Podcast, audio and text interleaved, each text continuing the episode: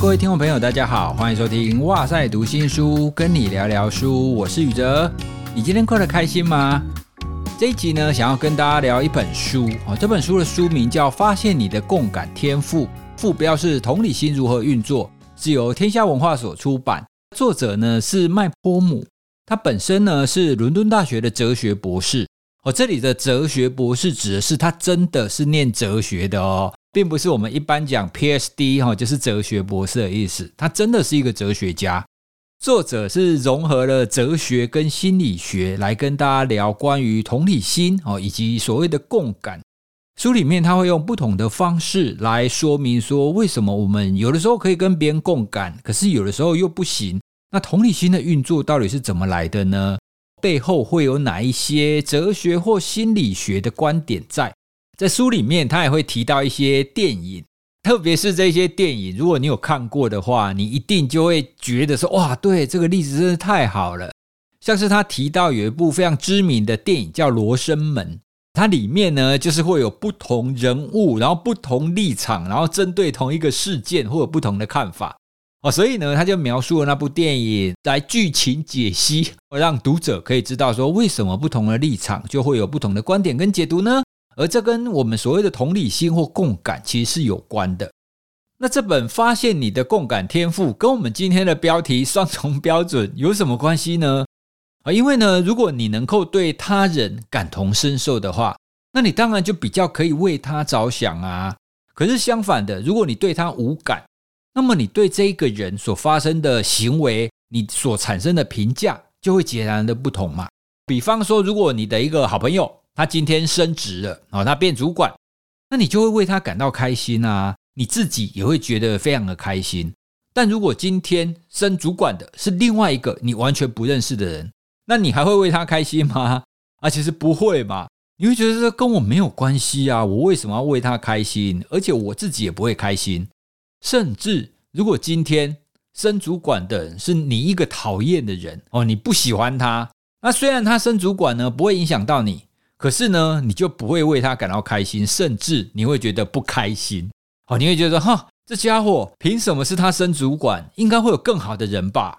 这个例子其实是想要跟大家说明，所谓的同理，你能不能对另外一个人感同身受，它其实就会影响到你对这个行为或对这个事件的评价。而当你有不同的评价的时候，就会出现我们刚刚讲的双重标准。所谓的双重标准，如果我们从比较核心的层面来看，它会变成是一个人类的天性，我觉得很妙哎。我们通常都不喜欢别人双重标准嘛，我们也常常会期待或期许我们自己应该要是标准都要一致。但老实说，这很难，因为双重标准是我们人内心的一个人性所在。接下来呢，我想要跟大家分享我从书里面所读到的三点启发。那这三点启发呢，其实都会跟我们刚刚所谈的双重标准以及所谓的同理或共感是有关系的。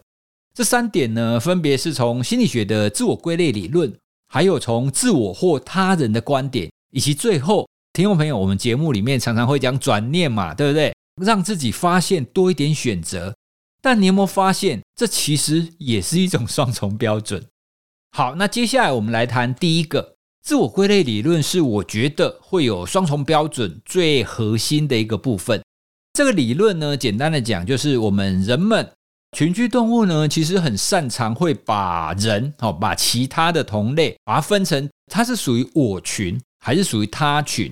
简单的讲，就是它是跟我一起的，还是它跟我不一起，就是非我族类的意思。不同族群，我们当然会用不一样的标准去看待嘛。比方说，你想象一下，如果你想要捐一万块去救助一个学童，好，那这一万块呢，你有两个选择。一个选择呢，是你可以用来救助你隔壁邻居家的孩子；另外一个选择呢，是你可以去帮助非洲国家的学童。好，那这两个孩子，他的年纪可能一模一样，他可能都遭受同样的这些经济的挫折。那一个是你家隔壁，一个是非洲国家，你要去帮助哪一个？我当然要帮助我们家邻居啊，对不对？因为跟我比较近嘛。好，那跟我比较近这件事，就是我们刚刚所谈的，你会归类在我群，因为跟我比较近，所以他是跟我比较在一起的。那非洲国家虽然他也需要帮忙，可是距离我是比较远的哦，所以在这种情况底下呢，我们就会有那种我跟他的区别出来。自我归类理论在一刚开始发展的时候啊，他做过很多很有趣的研究，比方说他叫一群人，这群人本来都不认识哦，可是让他们穿上同样颜色的衣服。或者是用一个更简单的方法让他们报数。假设说来了三十个人好了，然后就叫他们从左边开始报数，来报一二三一二三一二三，然后一的一组，二的一组，三的一组。我们通常去参加一些工作坊，也很容易会出现这种情况嘛，用报数然后直接分组。那分完组之后，那个研究就是让他们做一些彼此之间的竞赛。理论上，竞赛它其实是没有分组差别的。就是他们并没有要求他们要对同组的比较好，对别组的人比较不好，没有，他们是人跟人之间的竞赛。可是呢，他们还是发现，虽然他们没有要求你要对同组好一点，可是呢，那一些分到同一组的人，哦，就是他同样是一号或同样二号、同样三号，他们仍然会对同一组的人比较好，然后对别组的人比较坏。所以你想想看，他们其实不认识啊。他们相同的地方就只有报了同样一个数字而已，就只是因为这个样子，他们就会觉得，哎，这个是跟我同一群的。而既然他是跟我同一群，所以我就要对他好一点。那跟我不同群的，就是他群，我就要对他比较不好。那在生活当中，我们同样有非常多这种例子啊。比方说，如果你到一个新的公司、新的地方，或者是你升学了，你从国中变高中，高中变大学。那如果你在新生介绍的时候，你发现哇，这个人跟我来自同样的城市，诶，一样，我们都是高雄人，甚至呢，你发现诶，一样，我们念同一个国中或同一个国小，哦，那你顿时就会对他产生亲切感，或者不是同样的一个城市，你也可能会发现，诶，我们的父母亲都是公务员，我们的父母亲都是老师，或是我们的父母亲都是捕鱼的，就会找到一个相似的地方。我们就会从这个相似的地方去归类，归类成说这是我群，这是跟我同一类，所以我就有可能会跟他比较好。这种分我群跟他群，然后就对我群比较好，对他群比较不好，这个在我们生活当中根本就是一直存在的一个情况。那这种一直存在的情况，是不是就会变成是一种双重标准了呢？好，你为什么要对我群的比较好？会对他群的人为什么会比较不好？就像我们常常在谈双重标准的时候，我们最常讲的都是，比方说那一些政治人物，哦，那有一些政治人物犯了错，他的敌对政党的人就断的批判他嘛，对，也就是说你怎么会这样？你怎么可以这样不守师德？你这样子还能够代表人民吗？你没有资格代表人民。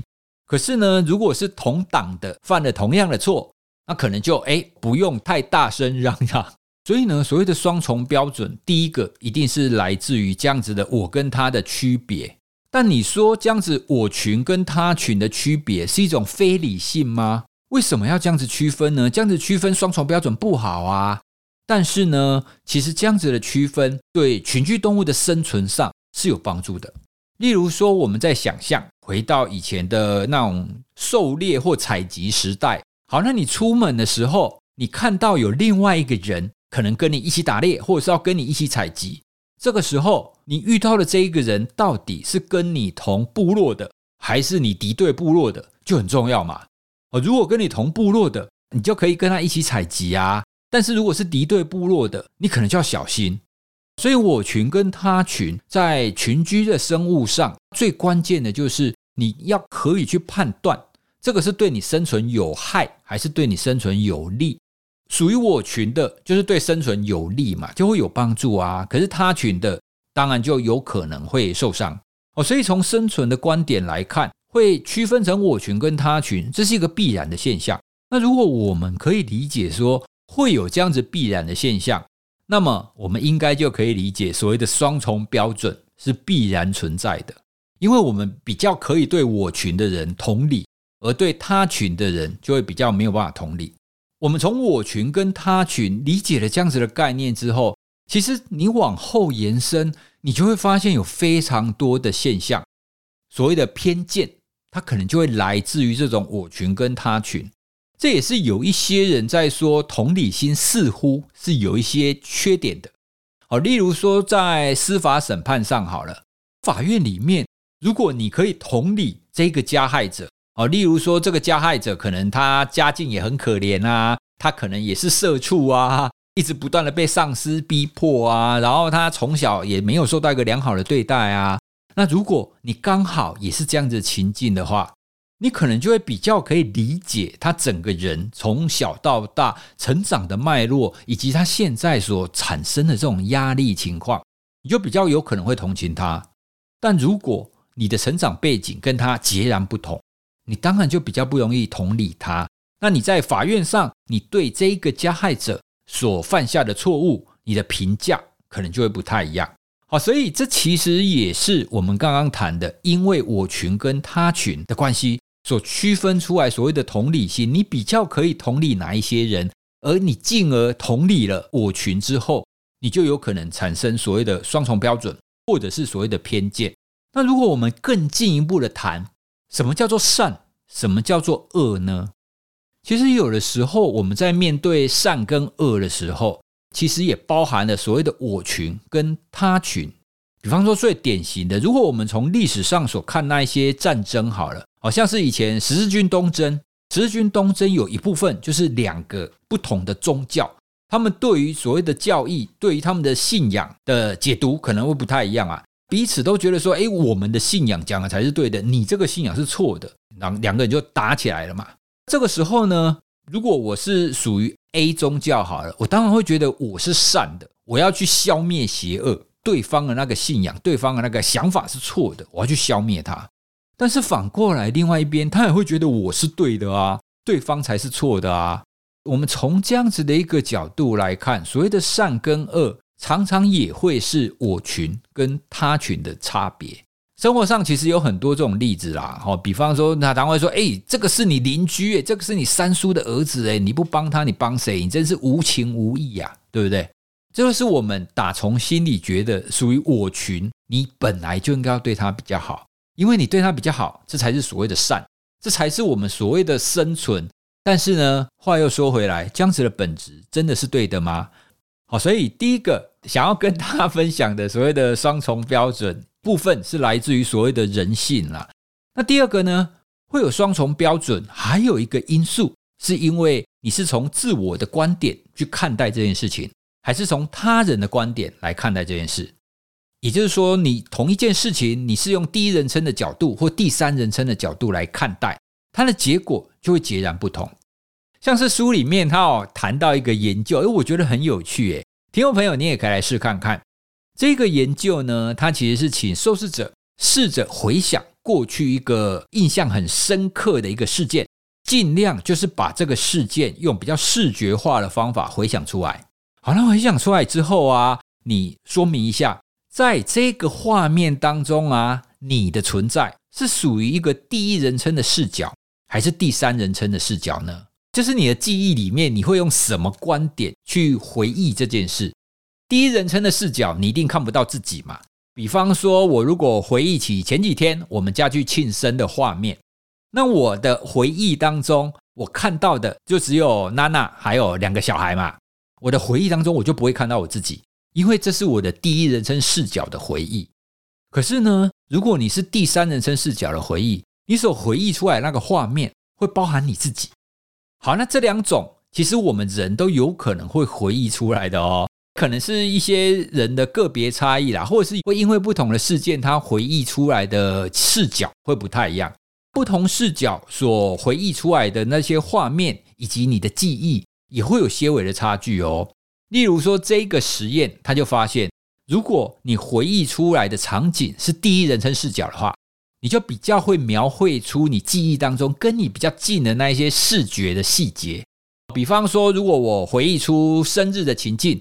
我可能就比较可以描绘出哇，我们吃到的蛋糕，我们吃到的烧肉，它到底是什么颜色，然后它是什么样子，我就比较会描绘出这些细节来。但如果是用第三人称视角来回忆的时候，就比较会出现整体的格局。好，例如说，我就想到，哎，那烧肉店大概是多大？然后我们的座位大概是在哪边？有没有晒到太阳？然后在旁边的那些服务员，他会是怎么样子的一个走动的方式？所以呢，这就是你是从第一人称视角，还是从第三人称视角来回忆一个事件？那你的回忆就会有不一样。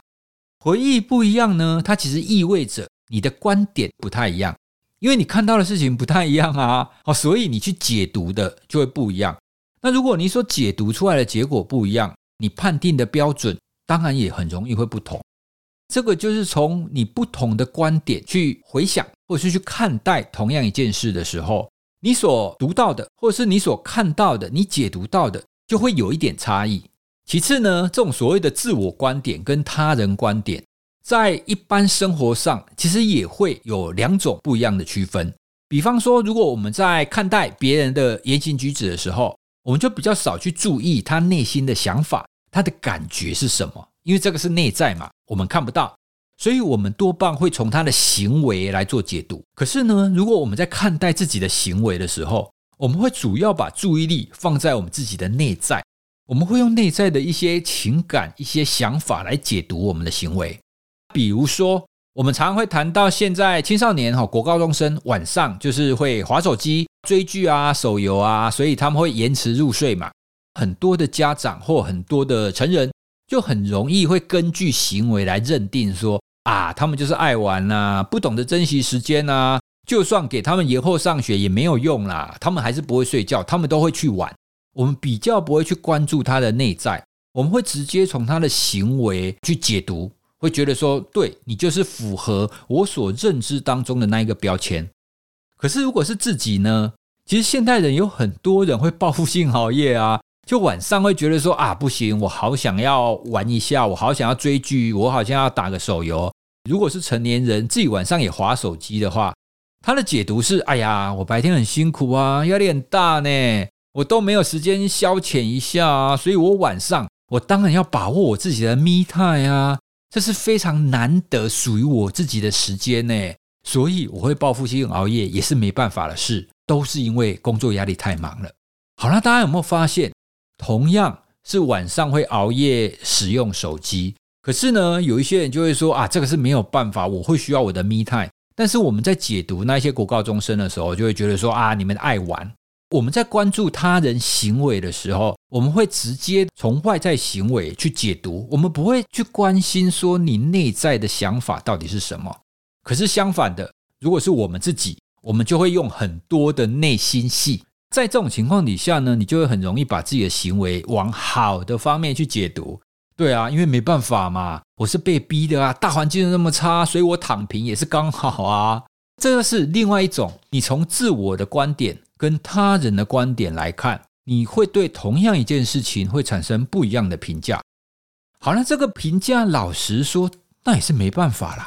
你能够知道他人内心的想法吗？国高中生晚上在划手机。到底是爱玩还是想要有自己的密态呢？到底是哪一种？你也不知道啊。所以我们会把他人的行为用我们自己觉得最合理的标签贴上去，这也是必然的现象。除了所谓的自我的观点跟他人的观点以外，对同一个事件，如果你用不同的立场站上去的话，你可能也会有不一样的解读。例如书里面也有提到有几个研究很有趣哦。我在看书的时候看到这些心理学研究啊，我常常会觉得说哇，这些研究者真的是太有创意了。我都会试着把我自己套入那个参与者来想象一下，诶，如果是我做这个实验会有什么结果呢？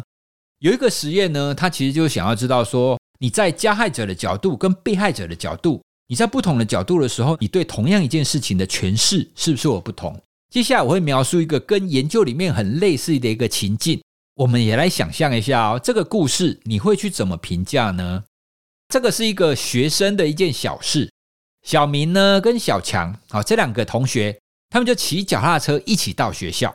两人停好车以后呢，小明就走过小强的身边，就碰到他放在脚踏车上的书包，那书包呢就 bang 就掉到地上了。那小强呢就很生气。就捡起他的书包，就跟他说：“你为什么把我的书包丢在地上？”怪他，很生气，就推了小明一把。那小明呢，也回推了小强一把，小强又因此摔倒了。那摔倒之后呢，小强又更生气，他起来又撞了小明一下。两个人就这样打起来了。听众朋友，你想一下哦，如果你站在小明的立场，你觉得这件事情是谁对谁错呢？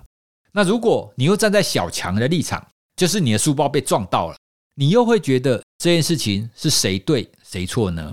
刚刚我们所描述的那个故事啊，其实没有办法知道小明是不是故意的哦，因为像这种事件，我们通常会追溯到源头嘛，到底小明是不是故意的嘛？如果小明不是故意的啊，那这不严重啊，大家应该要握手言好啊。可是如果小明是故意的，那就是小明的错嘛。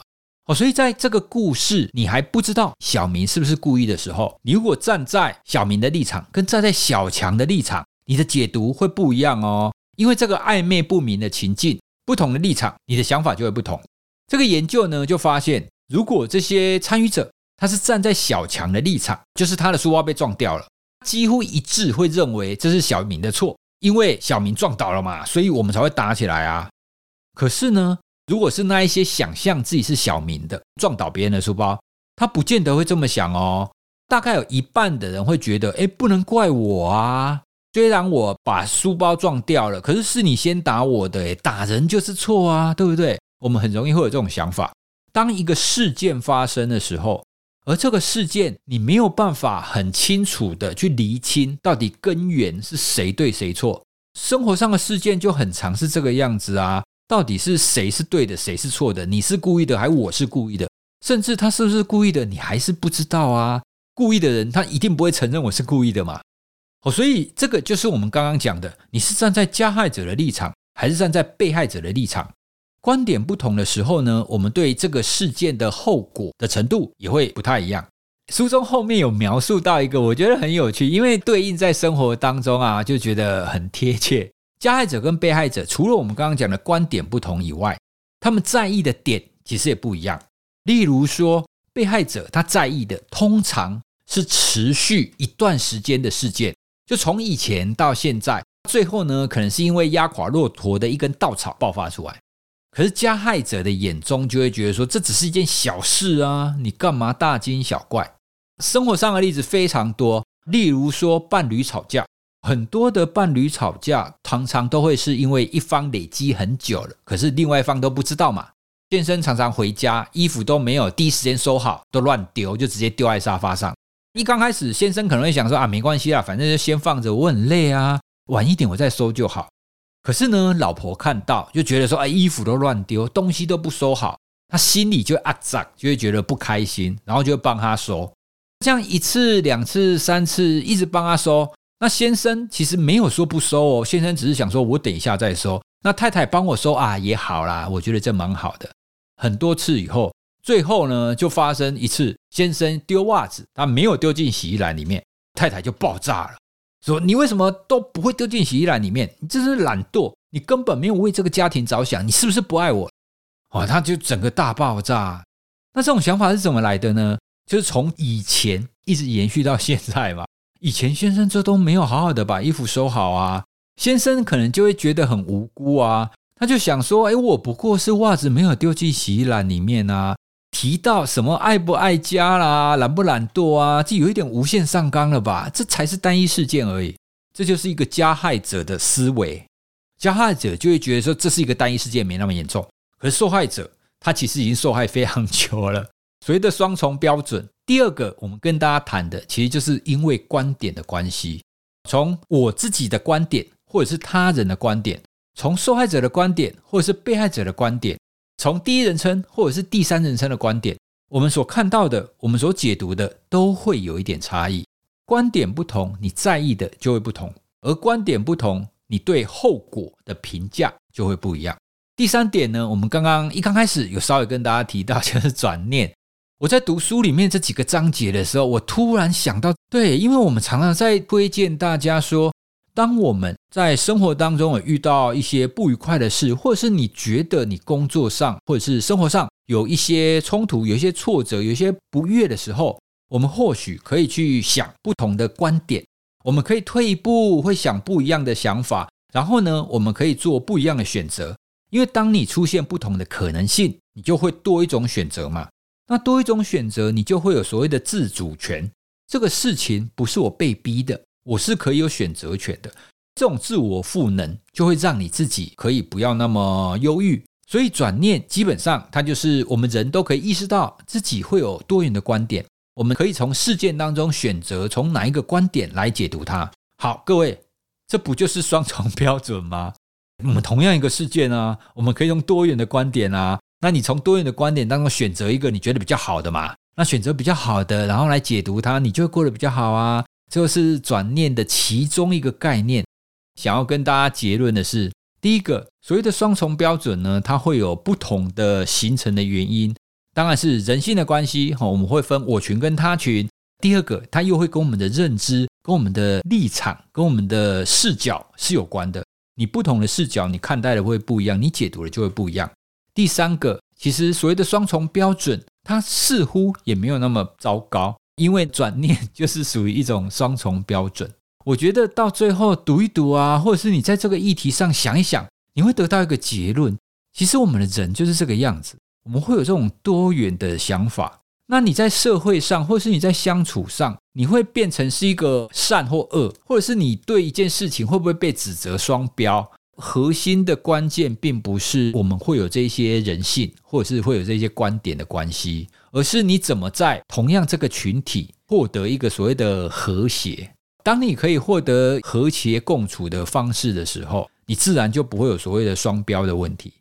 但老实说，这件事情说起来很简单，但做起来其实很难呐。好像是就算我的脸书好友同样是我的朋友，理论上是属于我群嘛。可是属于我群，他在其中的一些事件的观点也会有不一样啊。别的不讲，我们讲政治倾向，而政治倾向就会有多元的政治倾向啊。哦，所以在现在紧密连结的一个社会，网络让我们彼此可以互相连结更紧密，这样听起来很好。可是呢，就会出现我刚刚那种情况：我群当中有他群，我群跟他群没有那么容易区分，也就是说，朋友当中也会有敌人。可是敌人当中呢，也会有朋友，所以套用在我们真实情境中，相对复杂很多啦。不过呢，我觉得当你可以理解到所谓的这种自我归类啊，就是我群跟他群的概念，然后我们可以理解每一个人都会有不同的观点的时候，我自己是比较可以释怀这件事啊。不管怎么样，你现在对我不好，或者是你现在敌视我，或者是你现在不理我，它背后一定有你的观点。而这个观点呢，不是所谓的对跟错，而是立场问题或者是观点问题而已，没有什么所谓绝对的恶或绝对的善。大家多半是因为自己的立场而产生不一样的价值观点。最后呢，我想要用这本书里面的一段话来做我们今天的总结。这段话呢，它是说，偏见并非理性当中的缺陷，而是理性本身就存有偏见。哎，这句话前半部其实蛮有意思的哦，因为多半我们会觉得说，所谓的偏见就是不理性嘛。你怎么可以看待 A 跟看待 B 不一样？这是非理性啊。但是呢，透过我们刚刚的说明之后，你就可以理解到，在自我归类之后，在不同的观点跟视角之后，你所做的这些理性的决策，它本来就存有观点跟群体的差异，所以理性当中本身就存在有偏见。大家不要把所谓的偏见看成是不好的。像我之前曾经录过一集，我们怎么样去消弭这种偏见与歧视？我在那一集当中我就说，你要消弭偏见与歧视的第一件事情，就是我们人一定要承认自己有偏见。如果不承认自己有偏见，觉得说，诶，我都没有偏见，我会公平对待每一个人，那就表示你根本没有了解到真正的人性，因为人性必然会有偏见。你必须要先觉察到这一点，你才有机会去做相对之下公正的一件事。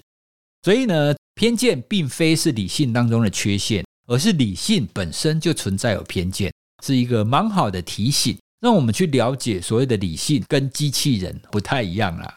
今天呢，主要是透过《发现你的共感天赋》这一本书，来跟大家聊聊所谓的双重标准。还有它背后的这一些人性，还有这一些观点的问题。发现你的共感天赋这本书呢，它是结合了哲学跟心理学的一本科普书，读起来呢会稍稍有一点费脑力，不像是一般的散文可以这样子轻松看。但科普书其实就是这样啦，必须要去思考、去了解这个作者想要讲的观点以后，就会触发你自己的一些想法。那当然，书中呢还会提到更多关于同理，还有更多关于共感这一些心理学还有哲学的观点。